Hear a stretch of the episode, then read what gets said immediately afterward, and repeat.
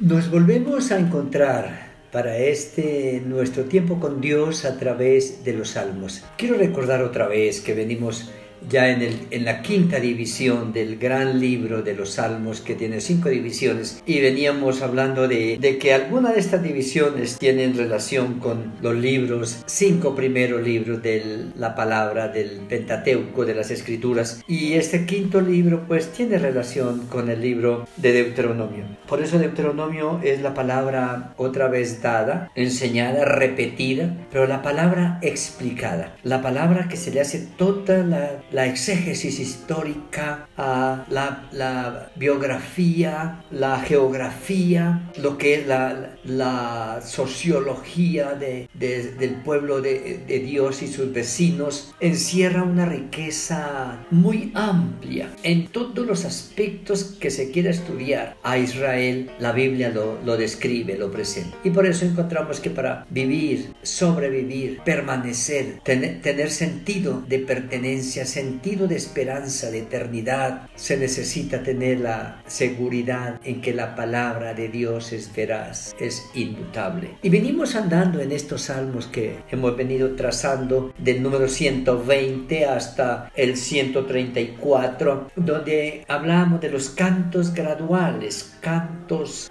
del camino, cantos, poesía de la cotidianidad mientras hago mis cosas. Hay salmos cortos, fáciles de recordar y de repetir. Por lo tanto, no importa la actividad que yo esté realizando, puedo repetir de memoria, Jehová mi pastor, nada me faltará, etcétera, etcétera. El que habita el abrigo del Altísimo, Dios es nuestro amparo y fortaleza. Es, es más o menos esa forma de la estructura del libro y de cada uno de estos cantos, la estructura gramatical. Y entre los salmos cortos que dijimos está el 117, el 131, el 133, el 134. Y hoy miraremos el Salmo número 133. Acordémonos que vamos diciendo que son los cantos de los peregrinos que van subiendo a Jerusalén para ir a la casa de Dios. Pero, ¿qué van haciendo en el camino? Mientras se dirigen a la casa de Dios, mientras anhelan ver la ciudad de Dios, mientras anhelan encontrarse con muchos de los suyos en, en la ciudad de Dios, en la ciudad de la paz, cuando anhelan en su corazón encontrarse con otros para presentar adoración juntos, ellos van pensando cómo será el encuentro, con quién me voy a encontrar, qué vamos a hablar, cuántos vendrán, cuántos faltarán, etcétera, etcétera. Y en ese camino van hablando de muchas cosas. Y este salmo es un salmo que nos ubica como en una palabra que trasciende el cosmos. Es una palabra exclusiva para el pueblo de Dios, pero inclusiva para la creación de Dios. En la estructura gramatical hebrea, pues casi toda la escritura es escrita de corrido. No es fácil encontrar puntuaciones como lo encontramos en nuestros idiomas que se derivan de la lengua romances, que usted va a encontrar la, puntuación y las divisiones,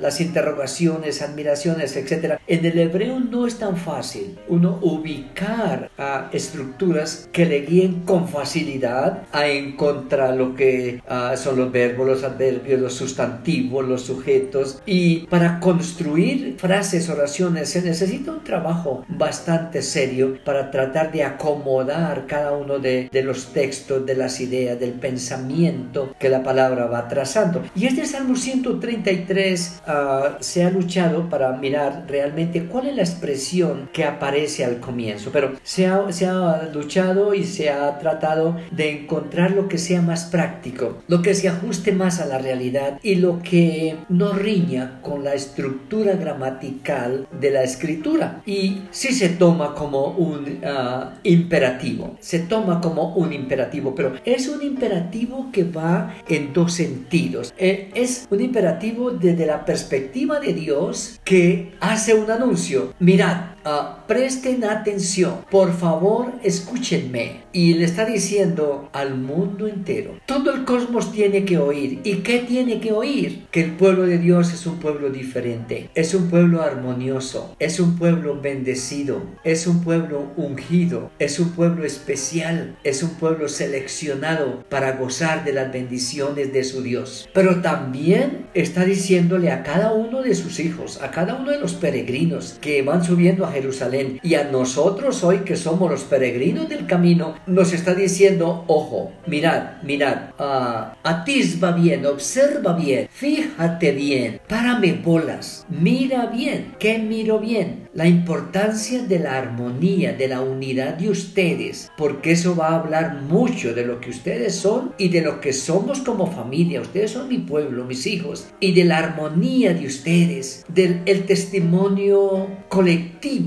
de lo que son como comunidad. El mundo debe hablar y lo debe admirar y debe reconocer que son distintos. Por eso dice, mirad cuán bueno y cuán delicioso es habitar los hermanos juntos en armonía. Son hermanos, son hermanos, pertenecen a la misma familia, pero deben mostrar las características de, lo que son. Son personas que siendo tan diferentes pueden armonizar en el cuerpo de Cristo que hoy en la iglesia y en su pueblo de Israel, que eran las doce tribus, todas distintas, con identidad diferente, pero un pueblo armonioso que caminaba por el desierto. Y lo mismo es, miren ustedes, ustedes están llamados a la armonía en medio de la diversidad. Y el mundo, eh, miren a mi pueblo, es un pueblo bueno, es un pueblo hermoso, es un pueblo que es una delicia verlos, trabajar juntos, compartir, preocuparse el uno por el otro, orar los unos por los otros, ministrar juntos. Por lo tanto, un pueblo así es un pueblo ungido,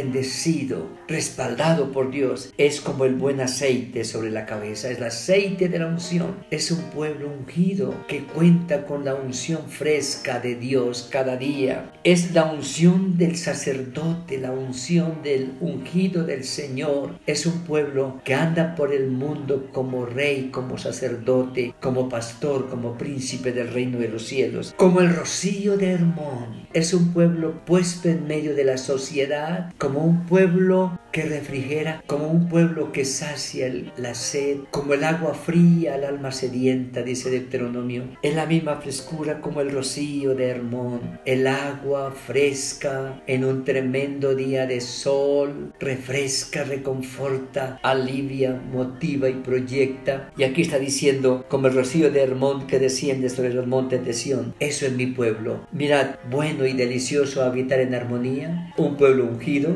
un pueblo que refrigera el calor de la vida, las circunstancias de sus vecinos, de su hogar, y es un pueblo a través del cual Dios envía bendición, Dios envía bendición, Dios envía vida eterna. A través de ese su pueblo armonioso, el mundo tiene esperanza de refrigerio, de unción, de frescura. Eso somos nosotros hoy. En este nuestro día, en las tareas de hoy, Dios nos recuerda que donde trabajemos, estudiemos o vivamos, Dios nos ha puesto como un pueblo que Él aprecia y que es admirable y debe ser admirado porque allí estamos para ser instrumentos de Dios, para enviar unción, frescura, bendición y vida eterna. Amén.